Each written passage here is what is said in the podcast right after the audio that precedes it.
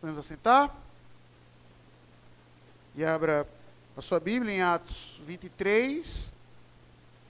E, e eu peço a gentileza de quando a gente terminar de ler o 23, você volte para o 22, tá? Como eu falei no início, a exposição de hoje à noite será nos dois capítulos.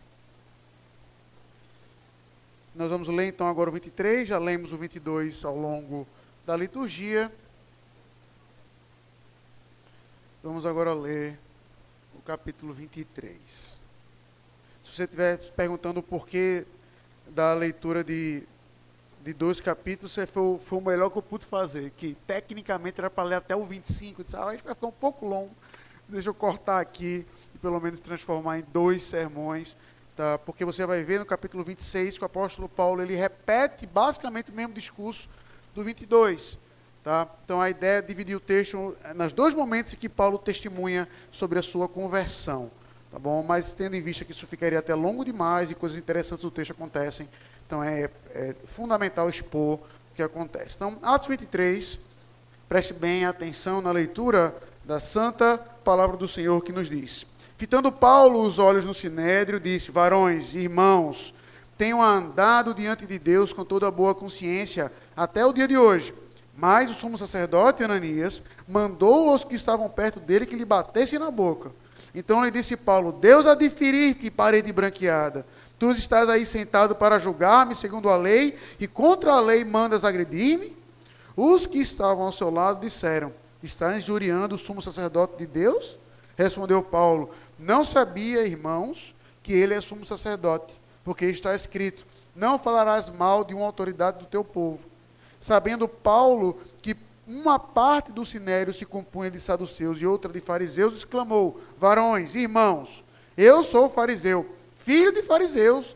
No tocante à esperança e à ressurreição dos mortos, sou julgado. Ditas essas palavras, levantou-se grande dissensão entre fariseus e saduceus, e a multidão se dividiu, pois os saduceus declararam não haver ressurreição, nem anjo, nem espírito ao passo que os fariseus admitem essas coisas. Houve, pois, grande vozaria, e, levantando-se alguns escribas da parte dos fariseus, contendiam, dizendo: Não achamos neste homem mal algum, e será que algum espírito ou anjo lhe tenha falado? Tomando o vulto a Celeuma, temendo o comandante que fosse Paulo, os pedaçados por eles, mandou descer guarda para que o retirassem dali e o levassem para a fortaleza. Na noite seguinte, o Senhor, pondo-se ao lado dele, disse: Coragem, pois do modo por que deste testemunha a meu respeito em Jerusalém, assim importa o que também o faças em Roma. Quando amanheceu, os judeus se reuniram e, sob anátema, juraram que não haviam de comer nem beber enquanto não matassem Paulo. Eram mais de 40 os que entraram nessa conspirata. Estes, indo ter com os principais sacerdotes e os anciãos, disseram: Juramos, sob pena de anátema, não comer coisa alguma enquanto não matarmos Paulo. Agora, pois, notificai ao comandante, juntamente com o sinédrio, que vula presente como se estivesseis para investigar mais acuradamente a sua causa, e nós, antes que ele chegue, estaremos prontos para assassiná-lo. Mas o filho da irmã de Paulo, tendo ouvido a trama, foi entrou na fortaleza e de tudo avisou a Paulo. Então este, chamando um dos centuriões, disse: Leve este rapaz ao comandante, porque tem alguma coisa a comunicar-lhe. Tomando-o, pois, levou ao comandante, dizendo: O preso Paulo, chamando-me, pediu-me que trouxesse a tua presença este rapaz, pois tem algo que dizer-te. Tomou-o pela mão o comandante e, pondo-se à parte, perguntou-lhe: Que tens a comunicar-me? Respondeu ele: os judeus decidiram rogar-te que amanhã apresentes Paulo ao sinédrio, como se houvessem de inquirir mais acuradamente a seu respeito. Tu, pois, não te deixes persuadir, porque mais de quarenta entre eles estão pactuados entre si, sob anátema de não comer nem beber, enquanto não matarem, e agora estão prontos esperando a tua promessa. Então o comandante despediu o rapaz, recomendando-lhe que ninguém dissesse ter lhe trazido essas informações. Chamando dois centuriões, ordenou: tende de prontidão, desde a hora terceira da noite, duzentos soldados, 70 de cavalaria e 200 lanceiros para irem até Cesareia. Preparai também animais para fazer Paulo montar e ir com segurança ao governador Félix. E o comandante escreveu uma carta nestes termos: Cláudio Lísias ao excelentíssimo governador Félix, saúde. Este homem foi preso pelos judeus e estava prestes a ser morto por eles, quando eu, sobrevindo com a guarda, o livrei por saber que ele era romano. Querendo certificar-me do motivo porque o acusavam, filo descer ao sinédrio deles. Verifiquei ser ele acusado de coisas referentes à lei que os rege. Nada, porém, que justificasse morte ou mesmo prisão Sendo eu informado de que ia haver uma cilada contra o homem, tratei de enviá-lo a ti, sem demora, intimando também os acusadores a irem dizer na tua presença o que há contra ele. Saúde. Os soldados, pois, conforme lhes foi ordenado, tomaram Paulo e durante a noite o conduziram até Antipatride. No dia seguinte, voltaram para a fortaleza, tendo deixado aos de cavalaria o, o irem com ele os quais, chegando a Cesareia, entregaram a carta ao governador e também lhe apresentaram Paulo. Lida a carta, perguntou ao governador de que província ele era, quando soube que era da Sicília, disse: Ouvir-te-ei quando chegarem os teus acusadores. E mandou que ele fosse detido no pretório de Herodes. Volte para o 22 e vamos orar. Senhor Deus, que o Senhor tenha misericórdia de nós que o Senhor nos abençoe, Senhor, e nos ilumine para entendermos a tua palavra, para que possamos ter a certeza que o mesmo Deus que estava ao lado do apóstolo Paulo em meio à prisão, é o mesmo Deus que está aqui ao nosso lado, ó Pai, nesta noite. Portanto, ó Deus, estando ao nosso lado, nos ilumina para podermos testemunhar da tua fé, como o apóstolo Paulo fez, não importa as circunstâncias. Então, Senhor, tem misericórdia de nós, e em Cristo Jesus que nós oramos. Amém. Crianças, o texto que nós lemos aqui ao longo da liturgia, o que você viu, tá, é o apóstolo Paulo defendendo a fé de um jeito que você é capaz de fazer. Você vai ver ele defendendo contra, da, contra as acusações que são feitas contra ele, não é citando vários textos bíblicos ou vários teólogos, não é citando é, algo em, em grego ou em hebraico, ele simplesmente fala da conversão dele. Ele simplesmente diz isso. Eu, Paulo, eu era assim. Perseguia a igreja. Inclusive, a minha conversão foi isso, quando estava indo perseguir, por ordem do sumo sacerdote, outras pessoas, daqui o texto chama de o caminho. E aí Deus, então, o transforma, e aquela é a defesa dele estão é, me acusando disso, de que eu era assim, e eu então fui transformado. Então Paulo mantém-se firme nisso, e Deus vai dizer a Paulo: te anima, porque do jeito que você testemunhou em Jerusalém, você vai testemunhar também em Roma. Ou seja, Paulo estava preso, criança. E a defesa dele foi dizer da conversão dele. E é a mesma coisa que ele vai fazer em Roma. Então, crianças, o meu desejo para vocês é simples, são dois. O primeiro é que você possa ser capaz de, como Paulo, falar da sua conversão no futuro. Ser capaz de dizer, eu era assim, mas quando Cristo entrou na minha vida, eu hoje sou assim, eu sou diferente, transformado pelo Senhor. E agora eu sou capaz de falar dessa transformação para qualquer pessoa, em qualquer situação, mesmo que isso acarrete em perseguição contra mim. Eu não vou mudar o meu discurso.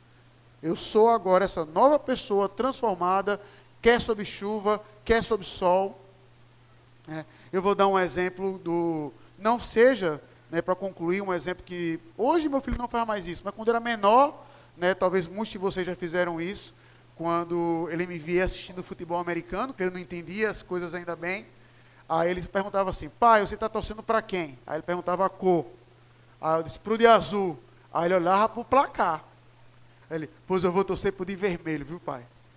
Aí quando o de azul passava, ele, mudei de opinião, vou torcer pro azul. Aí no meio do jogo, ele mudava de time várias e várias e várias vezes. E acabava, ele, aí tá vendo, torcer pro time ganhador. Eu disse, claro, meu filho. É?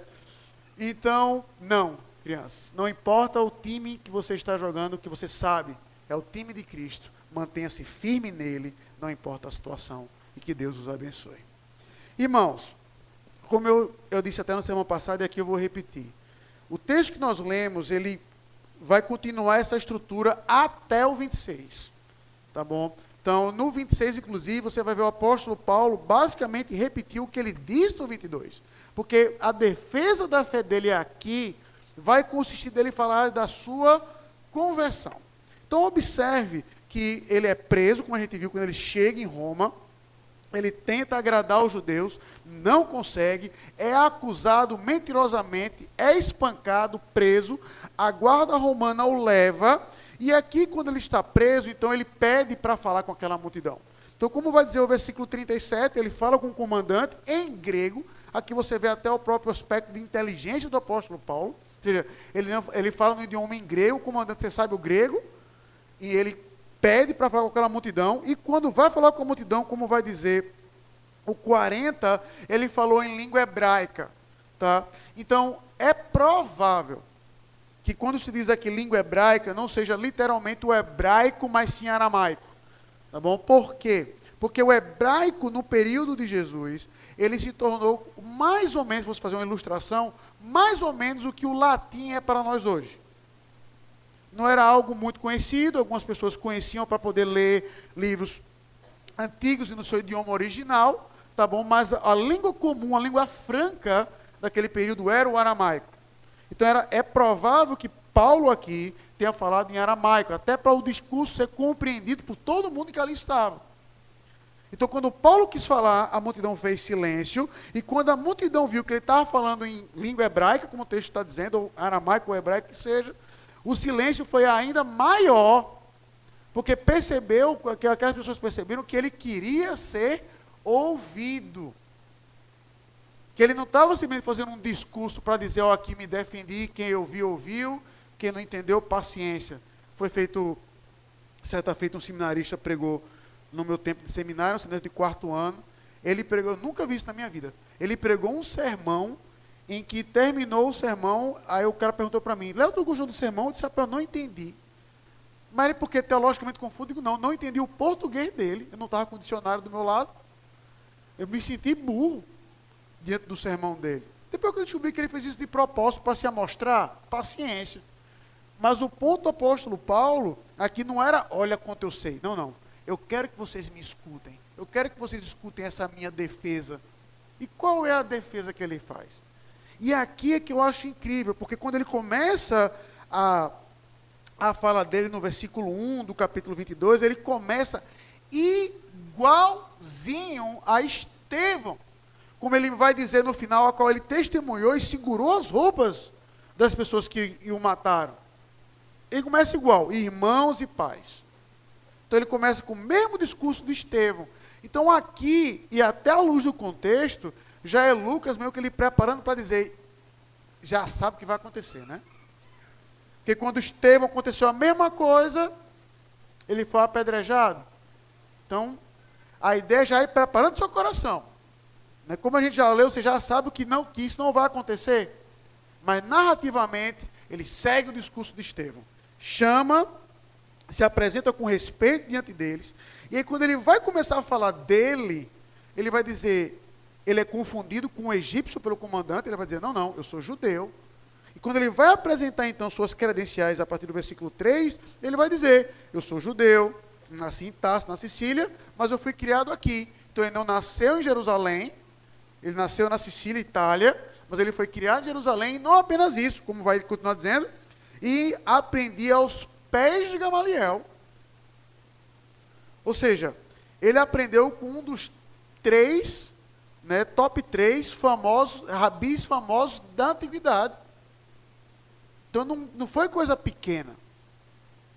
Então eu aprendi com um dos melhores aqui no meio de vocês. E apenas uma curiosidade histórica, né, até as crianças também, quando eu falo assim, aos pés, não era nem porque o professor ficava em cima, mas naquele tempo, por muitas vezes, a, a ideia de aprender era meio adeitado. Então, os alunos ficavam literalmente aos pés do professor. Tá?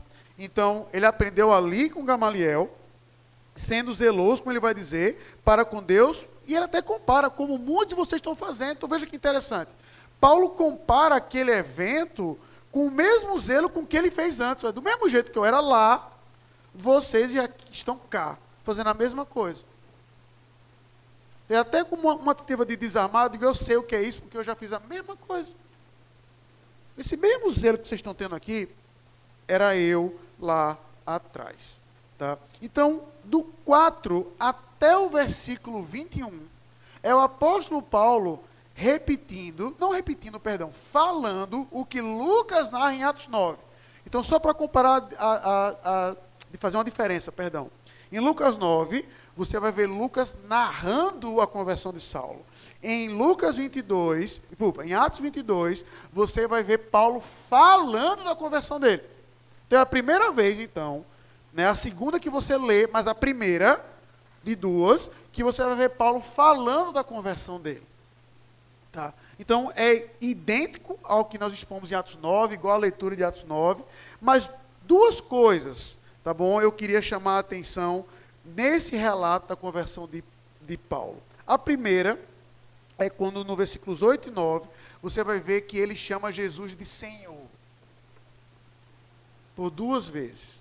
Tá? Quem és tu, Senhor? Eu sou Jesus, a quem tu, o Nazareno, a quem tu persegues. Então no 10, perdão, ele diz: Então perguntei: Que farei, Senhor? E o Senhor me disse. Então observe que para o judeu ouvindo ali, foi, um, foi o provável momento em que aquela multidão fez assim. Sabe quando você escuta um discurso e aí você a pessoa fala uma coisa que você ah, e perde a pessoa? Pronto. Provavelmente foi o momento em que aquela multidão se desligou de Paulo. Porque Paulo chama Cristo de um título que um judeu só aplica a Deus.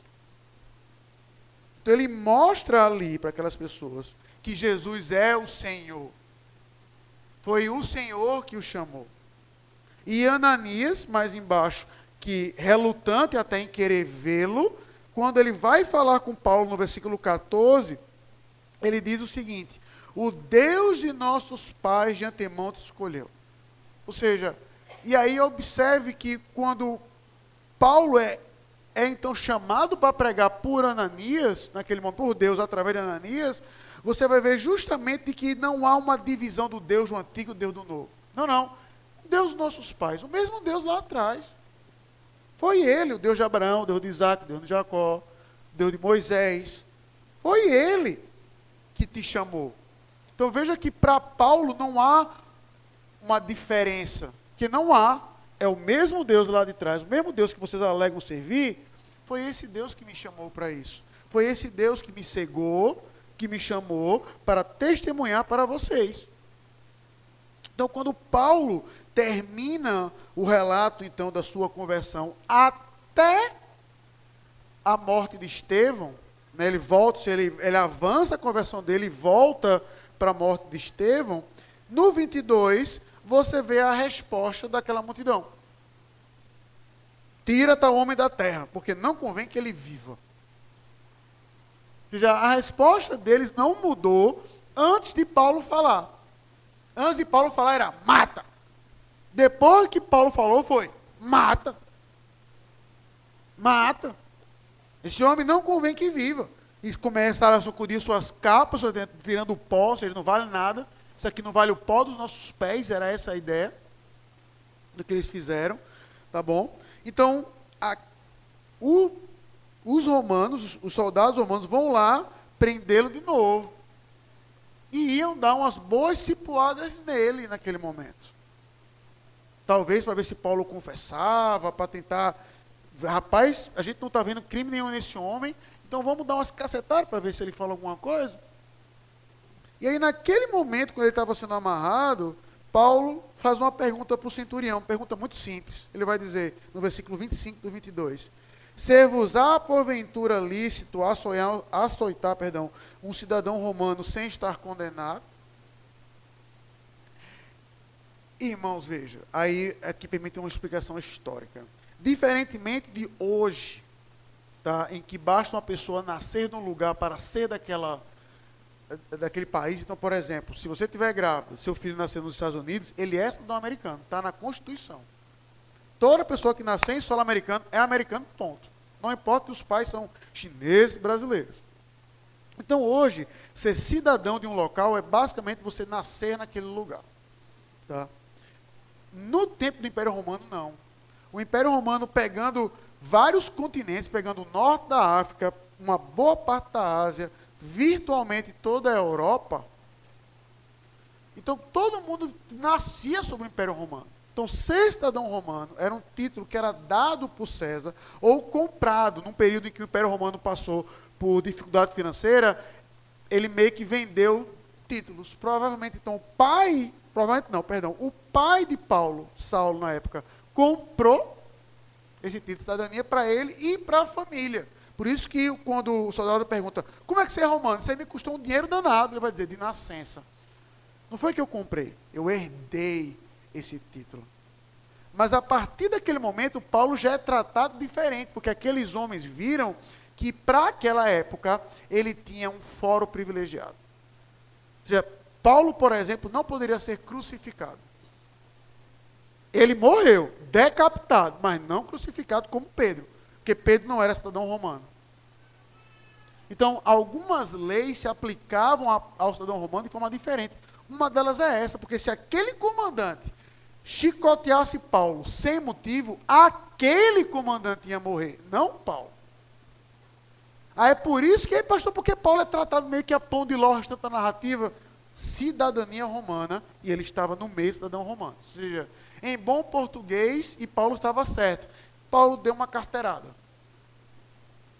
Ele não, ó, oh, me batam. Não, não. Eu sou cidadão romano e exijo ser tratado como tal. E mais na frente você vai ver aonde a cidadania dele é o privilégio onde vai levá-lo. Tá? Então, dito isso, quando ele vai dizer isso, os homens percebem que não é para tratar de qualquer forma. Ao contrário, levamos ele para o sinédrio para saber exatamente no que consiste a sua acusação. E aí entra então o 23. Que Paulo está ali fitando então agora os judeus, os que estão acusando, como vai dizer. Aí, o versículo 1, meus irmãos, como diz o Spru, é um versículo que é difícil até de entender, porque ele vai dizer assim: Varões, é, 23, versículo 1: Varões e irmãos, tenho andado diante de Deus com toda boa consciência até o dia de hoje. Aí você para e lê e pensa assim: peraí. Esse Paulo, que no capítulo anterior estava dizendo que perseguia os crentes e que açoitava e que estava lá testemunha de Estevão a morte dele, esse Paulo anda com a consciência tranquila até o dia de hoje? Como? Como? Como é que pode? A resposta está exatamente porque ele entende o que Cristo fez por ele. A partir do momento que Cristo o transformou, ele pronto. Ele nem ele se envergonha do que ele fez, mas ele não tem culpa num ponto tal de citá-lo que ele entende o que aconteceu. Então eu ando com minha consciência tranquila diante de todo mundo, que eu sei o que o meu Salvador fez por mim. Aí quando ele diz isso, o sumo sacerdote pede para as pessoas que estão perto, dá um tapa na boca dele, feito criança quando diz bobagem, né? Você tá, dá um tapinha na boca, não diga mais isso não. Aí Paulo diz o seguinte: Deus há de ferir parede branqueada ou parede esbranquiçada. O que é isso? Parede esbranquiçada era um, um, é o mesmo tipo né, de crítica que Cristo faz aos fariseus quando os chama de sepulcros caiados. É mais ou menos, o pior, o pior que eu posso dar um exemplo perfeito. É mais ou menos o que aconteceu com a parede lá da nossa igreja, quando a gente fez uma oficina de pintura com as crianças. A parede estava podre de suja. Mas como a gente ensina as crianças a pintar, não vamos comprar tinta, vamos comprar cal. Aí, ó, passa o calzão branco lá. Esconde toda aquela sujeira. Então, quem passa vai dizer, ô, oh, parede limpa, bonita. Mas o que está por baixo é sujeira, mofo todo tipo de coisa. Então, quando Paulo fala parede esbranquiçada, que não parece ser um julga, um, um, uma fronte, né? é uma afronta muito grande que ele está chamando eles de hipócritas. Ele está chamando eles de hipócritas. Vocês são como essas paredes pintadas de cal. Tudo suja por baixo, não vale nada. Vocês estão tentando enganar quem não os conhece. Mas basta encostar, que você vai ver sua mão toda branca, como isso sai rápido. E aí, ele mesmo vai dizer: você contra a lei está me julgando, está mandando me bater. Aí alguém cutuca Paulo e vai dizer: tu está injuriando o nome do sumo sacerdote de Deus. E aqui, irmãos, é algo que nunca saberemos de fato o que aconteceu. Porque Paulo vai dizer: não sabia, irmãos, que ele é sumo sacerdote. N opções. Qual é a certa? Não sei. Paulo estava sendo irônico. Não sabia que era um sacerdote, que um sumo sacerdote não pode mandar fazer isso. Alguns acreditam que era o problema de vista que provavelmente Paulo tinha por causa da sua conversão, que Paulo não conseguiu reconhecer a pessoa que estava à frente dele. Tá? Então, ou que Paulo, fora de Jerusalém por muito tempo, não sabia que Ananias era o sumo sacerdote. Então, o fato é, como diz o Derek Thomas, tudo que comentarei já faz um monte de ginástica para tentar explicar o que Paulo fez aqui. Não sei. Ou seja, não sei qual era a intenção do coração dele. Na glória a gente descobre. O fato é que ele diz aquilo, não sabia que era. Então, a gente tem que acreditar no que está escrito. Tá? Não sabia o que era. Tá? Então, quando Paulo está ali sendo julgado por aqueles homens, ele olha e vê os dois grupos presentes. Rapaz, tem fariseu e saduceu aqui. Então, acredito, o texto não está dizendo isso, que a primeira coisa que ele pensou é: estou fazendo algo de certo. Dois grupos que se odeiam entre si estão me odiando. Então, alguma coisa de certo eu fiz. Mas ele usou então de prudência para perceber algo. Assim, peraí. Só que eu tenho algo em comum com aquele grupo ali. Vamos supor que os fariseus estavam à direita, no meu caso aqui. Eu tenho algo em comum com aquele grupo ali. Aí Paulo, na hora, apela ao passado dele. Ele vai dizer, ó, veja aí no versículo 6, eu sou fariseu, e mais, filho de fariseus. E sabe por que eu estou sendo julgado aqui? No tocante à esperança e ressurreição dos mortos. O que eu acho incrível é que Paulo, em sua sabedoria, ele não fala aqui o nome de Jesus.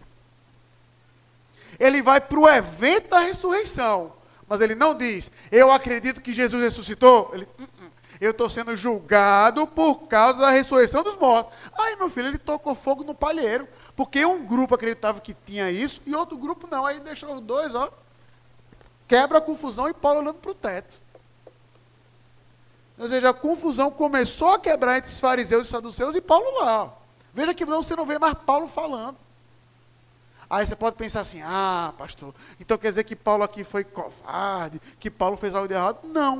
Porque justamente após essa confusão e as pessoas disserem, a gente não vê nenhuma culpa nesse homem, não vejo por que ser julgado, no versículo 11 você vê justamente Deus aparecendo diante dele ao lado dele. O que eu acho incrível é que Lucas vai dizer onde. Não é nem simplesmente dizer Deus apareceu a Paulo, mas ao lado dele, no, no momento em que ele estava sendo, em que ele foi fustigado, abandonado por, por algumas pessoas, sendo falsamente acusado. Deus aparece ao lado dele e vai dizer duas coisas. A primeira, coragem, um discurso até clichê da parte de Deus, e graças a Deus por esse clichê, para homens diante de situações de perigo à frente, como ele fez com Josué, como ele fez com Moisés. Coragem. Por quê? Porque deste modo que te chamaste a meu respeito Jerusalém, assim importa que também os faça em Roma. Então veja que aqui ele já até recebe uma má notícia. Porque ele olha, como é que Paulo testemunhou a respeito de Deus em Jerusalém? Foi em meio a cadeia e prisões, não foi lá pregando no meio de Jerusalém, com força e vigor, foi não. Foi sendo acusado injustamente e persistindo na crença da ressurreição dos mortos, na ressurreição de Cristo Jesus que salva e transforma. Aí Deus adianta para ele, pois é desse jeito que você vai testemunhar em Roma. Então Paulo já sabia a estrada diante dele e o que ele deveria fazer, e pela graça do bom Deus, é o que ele faz. Diante desse cenário dele preso, 40 homens, então, essa narrativa está do 12 até o 25, você vai ver que os homens ali queriam matá-lo, fazem um juramento de ficar sem comer e sem beber, e que eles sejam malditos, que é a ideia de anátema, se eles não matarem Paulo. E fazem um estratagema, ó, leva Paulo para ser jogado no sinédrio de novo, no meio do caminho a gente faz uma emboscada, mata ele, resolve o problema. Então, é a única vez que você vai ver então uma parentela do apóstolo Paulo, versículo 16, vai dizer que o sobrinho dele, o filho da irmã de Paulo, ouviu tudo isso, foi à fortaleza. Paulo, estão querendo te matar e o plano é esse. Paulo pede para aquele jovem falar com o comandante, o comandante vai e vai dizer: não, não pode ser isso. Ele é cidadão romano, ele tem que ser julgado. Então, do versículo 26 a 30, é até interessante, Lucas, como historiador, ele mostra a carta que é mandada ao governador Félix, a qual Paulo vai encontrar no próximo capítulo. Você vê, então do 26 ao 30 é uma carta. Que está aqui relatada, dizendo, ó, este homem, a gente não vê nenhuma razão para ele ser morto, nem para ser preso. E sob escolta romana, aquele homem então é mandado, tá certo, para o governador Félix, para ouvir, como o texto vai dizer, ouvir primeiro os acusadores, no 35, para então depois ouvir o apóstolo Paulo. Então, irmãos, à luz dessa exposição, eu queria trazer duas aplicações. A segunda tem uma ramificação, mas a primeira é justamente para que a gente pense em algo. É o poder da nossa conversão. Porque veja, se qualquer um de nós fosse chamado para dizer assim, testifique a sua fé. Dê um testemunho da sua fé. O que, que provavelmente você iria dizer? Ou qual foi o momento mais marcante da sua vida? um momento que você, caramba. E aí, a nossa tendência é dizer várias coisas. Então, por exemplo, meu casamento. Tá? Eu não estava nervoso, porque na verdade eu não estava nervoso no dia do meu casamento, não. Até tocar a marcha nupcial. Estava tava tranquilo. Na verdade, nesse do meu coração eu estava com raiva porque a minha igreja não tinha chegado ainda. O pneu do ônibus afurou e a igreja não chegou. Ela estava com raiva lá, no na frente, esperando a noiva, com raiva que minhas ovelhas não tinham chegado. Até tocar a marcha nupcial. E entrar um metro e meio de belezura na minha frente. Então veja, naquele momento eu poderia dizer, e eu lembro, naquele momento até hoje, então alguém poderia dizer assim, ah, foi o momento que mais guardou sua vida. Não. Deveria até, né, alguns poderiam comentar. Nascimento do seu primeiro filho, do seu segundo, do seu terceiro. A sua ordenação para o pastorado. Então, se eu olhar para a minha própria vida, vários momentos marcantes. Se você olhar para a sua, talvez até maiores. Maiores, talvez literais milagres acontecido na sua vida. Seja a cura de uma doença, o Deus lhe deu um filho quando o médico disse que era impossível. E eu poderia passar a noite dizendo isso. Mas o que é interessante é que nós crentes, a gente não pensa como o apóstolo Paulo. De dizer assim, qual é a certeza que você tem que Deus está contigo? Que Deus me salvou. Que hoje eu sou uma nova pessoa. E por, e por causa disso, não importa quem eu era no passado, não importa se eu era um matador de cristãos, se eu era um perseguidor de cristãos, se eu era um assassino, se eu era uma prostituta, se eu, se eu era de qualquer outra religião, se eu abandonei os meus filhos, por aquilo que Cristo fez por mim, eu posso hoje andar com a minha consciência tranquila diante de Deus e diante dos homens, porque eu sei que eu não devo mais nada, porque Cristo pagou todo o preço. Não tem nada no mundo que ofereça isso. O mundo vai sempre tentar oferecer paz de mente de toda forma. Comida, sexo, drogas, homens, mulheres, reputação. Mas o que a gente vê é cada vez mais o contrário. A gente olha para países como a Dinamarca, um dos maiores, se não for o maior IDH do mundo, Índice de Desenvolvimento Humano, mas também uma das maiores taxas de suicídio. Nós aqui em Teresina ouvimos constantemente histórias de pessoas que se matam. Constantemente. Então você vai ver que o mundo hoje não tem paz de espírito, não tem. Oh, por quê? Porque está buscando de forma errada, enquanto em Cristo, na conversão que Ele aplica no momento que entendemos que Ele é Senhor, e que nos arrependemos do nosso pecado e confessamos Cristo como o único e verdadeiro Senhor, nós temos a certeza que somos dele, que Deus, temos acesso a Deus, que os nossos pecados foram perdoados e que agora nós podemos andar com consciência tranquila, pois, como diz o apóstolo Paulo, nenhuma condenação há para aqueles que estão em Cristo Jesus. A gente não para para pensar nesse poder da nossa conversão de como ela tem essa capacidade de transformar a nossa vida e de enxergar o mundo para que não importa o momento que a gente está. Veja que Paulo estava sendo perseguido pelos seus. Ele não se identifica como fariseu, então eram muitos fariseus que estavam batendo nele. Mas Paulo vai dizer: Eu ando com a minha consciência tranquila. Eu ando com minha consciência tranquila, eu ando com a consciência em paz. E é nisso, permita-me também dar dois exemplos simples. Uma eu já contei aqui uma vez, algumas pessoas até fazem isso, né? Que é o meu segredo. E a outra, algo que marcou muito a minha vida. A primeira foi, é quando é, todo mundo brinca comigo porque eu pergunto como você está duas vezes, né? Tá tudo bem? Tudo bem mesmo? Né? Que a primeira você responde por educação. A segunda é que você para para refletir, tá bom? Então eu pergunto duas vezes, está tudo bem? Está tudo bem mesmo? Mas se você perceber, se quando você devolve a pergunta para mim, via de regra, eu respondo, estou em paz. Eu não respondo, está tudo bem. Pode observar, esse é o meu grande segredo que eu estou entregando aqui. Eu respondo, estou em paz. Porque nem sempre as coisas estão bem. Às vezes você vai ter, como é o caso hoje, uma filha doente, uma esposa doente. Às vezes você vai ter um monte de problema, um monte de má notícia que você recebeu num dia, de coisas que você não tem vontade de sair da sua cama de coisas que abalam com você, que você. Não, olha, está bem, não está, mas em paz sempre por aquilo que Cristo fez por mim.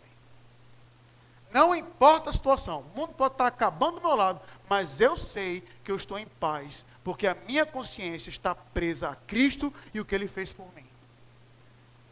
Aprendamos a dar essa resposta. A mesma resposta que Lutero deu diante do imperador, o mais poderoso do seu tempo, me prove pelas escrituras que eu estou errado, porque minha mente está cativa a ela. A pastor só disse que eu dou outro exemplo. Eu até pessoalmente eu preciso dizer isso para ele um dia. Como isso marcou muito, você vê como a conversão é algo que transforma essa nossa paz de espírito. Né, eu tenho um, uma, uma, uma pessoa a quem eu respeito muito que eu faço a mesma coisa. Como é que você está? Como é que você está? E por muito tempo, eu também sabedor da sua luta contra o pecado, ele nunca respondeu. Como é que você está? Ele devolvia com. E o senhor, como é que está? Nem discreto era. Como é que o senhor está? E o senhor, como é que está? Por anos, essa foi a resposta que eu obtive. Eu nunca ouvi nada diferente. Então eu sabia como estavam as coisas. A não resposta dele era uma grande resposta. Até o dia em que ele entendeu a transformação da conversão na vida dele. E aí, num belo domingo, eu perguntei para ele: Como é que você está? E pela primeira vez em anos, ele disse: Eu estou bem. Eu estou bem.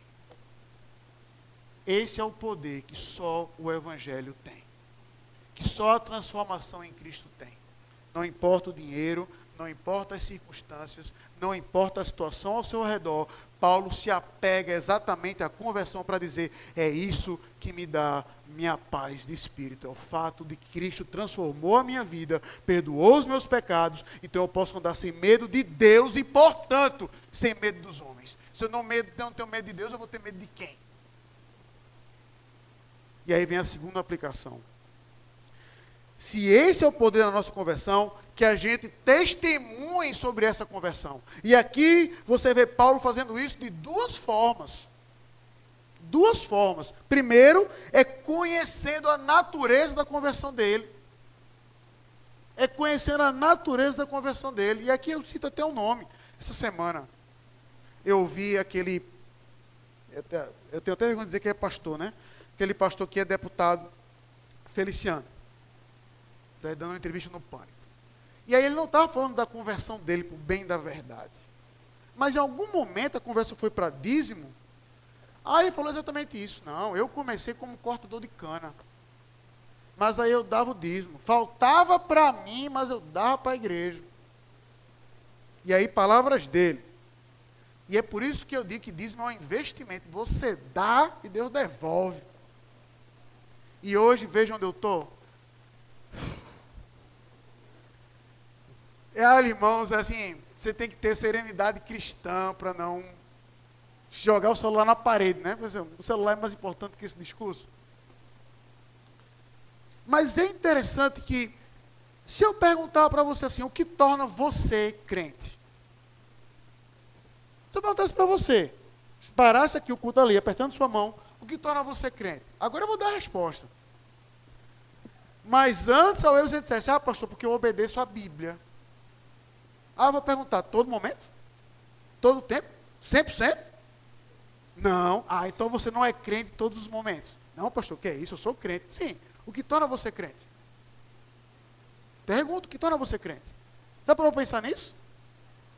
Paulo sabia que a conversão dele só era possível porque o Salvador da vida dele não estava morto, mas vivo, intercedendo por ele ao lado de Deus. Então ele permanece firme ao lado daquela convicção. O meu Salvador ressuscitou, é para o lado dele que eu vou. Então não importa se é morte que me aguarda, se são prisões que me aguardam, eu tenho que ter coragem de permanecer firme nisso, porque eu conheço a natureza da minha fé, que é Cristo Jesus, que morreu pelos meus pecados e ressuscitou pela minha vida, como ele vai dizer em 1 Coríntios 15, de 1 a 4. Se você não conhece a base da sua fé, se você não conhece a base da sua conversão, vale aqui então um desafio, uma pergunta: será que convertido você é? Porque para muitos como eu, para não parecer até que é uma indireta, para mim, por anos, o fato de eu ter nascido numa igreja foi coisa fácil. Eu nasci na igreja, filho de prebítero, neto de pastor. Oh. Se eu não reconhecer Cristo como Senhor e que Ele morreu e ressuscitou por mim, eu não sei a natureza da minha fé. Logo, como é que eu vou testemunhar dela em toda e qualquer situação? Como é que eu vou testemunhar dela? E aí, meus irmãos, é, é interessante isso e com isso eu já caminho para uma conclusão. Veja que as crianças devem estar passando por isso, algumas delas nesse momento quando estão aprendendo a bendita tabuada. Aí passam lá tendo sonhos e pesadelos com CV6. Sete, é o que enrola todo mundo, via de regra. Sete vezes nove, sete vezes sete. Passa lá horas e horas e horas e horas decorando. Aí, no futuro, Deus permita, né? E aí vem uma piada, pelo amor de Deus, e você siga na área de exatas, não de humanas. Isso fica na sua cabeça, você não esquece. Está lá. Aí a pergunta é: vale a pena? A pergunta é: vale a pena? Você se esforçou tanto para decorar que 6 vezes 6 é igual a 36? O que uma calculadora pode fazer por você? Eu até hoje, até hoje, eu vou dizer isso e um monte de engenheiro vai me explicar no final. Até agradeço. Para que eu sei, até hoje, que delta é igual a B ao quadrado menos 4AC? Decorei. Para que serve? Alguma bruxaria. Nunca usei na minha vida que não fosse para uma prova. Pois bem. Ah, pastor, mas vale a pena, porque com aquela prova o senhor passou, fez faculdade, tirou nota boa, reconhecimento dos seus pais, ok. E quando a gente já sabe que nós já somos reconhecidos em Cristo? E quando a gente já sabe que nós somos, que o que nos aguarda é a coroa. Nós já temos isso prometido, já é garantido, e Cristo não volta atrás do que ele disse. A partir desse momento, então, é que Paulo mostra que, tendo conhecimento dessa fé, ele vai mostrar que vale a pena permanecer firme e lutar por essa fé em todos os momentos. Veja que aqui, é isso que eu acho incrível, e eu louvei a Deus com isso, e com isso eu quero concluir, que esse aqui é o mesmo Paulo, o mesmo Paulo, que lá em Filipenses, lembrando que ele estava preso em Roma. Em Roma, Tá certo? Ele estava preso quando escreveu Filipenses. É o mesmo Paulo que diz assim: porque para mim o morrer é lucro, mas o viver é Cristo. Então veja que aqui Paulo, ele poderia ser um mártir antecipado e dizer: me matem, deixa, pode taca a chicotada, deixa eu morrer, porque eu vou encontrar Cristo como Salvador. Mas Paulo, por saber que vale a pena, ele optou por viver sofrendo para testemunhar de Cristo e da sua ressurreição em Jerusalém e depois em Roma. E nós estamos dispostos a viver, mesmo que em sofrimento, para dar o bom testemunho daquilo que Cristo fez por nós? Como Paulo? A resposta é: vale a pena. Vale a pena. Porque foi exatamente isso que Cristo fez por nós. Eu vou dar a vida por eles.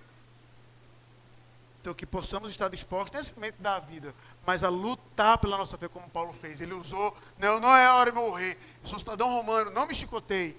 Ele usou de esperteza, não, não, estou sendo julgado por causa da ressurreição, para que ele permanecesse vivo, para que quanto mais tempo de vida ele tivesse, mais tempo de bom testemunho ele daria ao Senhor. E eu, com isso eu concluo perguntando a você, perguntando a mim: será que a nossa vida é um bom testemunho ao Senhor em todos os momentos? Ou é aquela pessoa quando morre, por exemplo, um ditador, quando morre um tirano, quando morre um terrorista, e a gente fala até com razão: graças a Deus foi embora.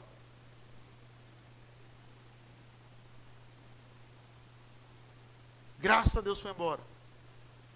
Será que a nossa vida é uma vida do testemunho do poder da conversão em Cristo para todas as nações, para os nossos vizinhos, para as nossas pessoas, para os nossos amigos ao redor, demonstrar que vale a pena viver de acordo com a palavra de Deus, porque apenas ali, por causa daquilo que Cristo fez, nós temos paz com Deus.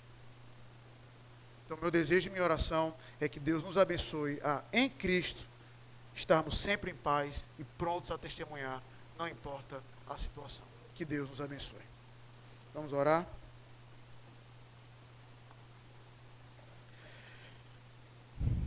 Senhor Deus, que o Senhor tenha misericórdia de nós e nos ajude a sermos como Paulo. Na verdade, a, nós já ouvimos na tua palavra que o mesmo que Deus disse a Paulo ao nosso lado, em Cristo, é a mesma coisa. Coragem coragem. Porque testemunhar do Senhor no meio desse mundo maluco é pedir para tomar tapa na boca.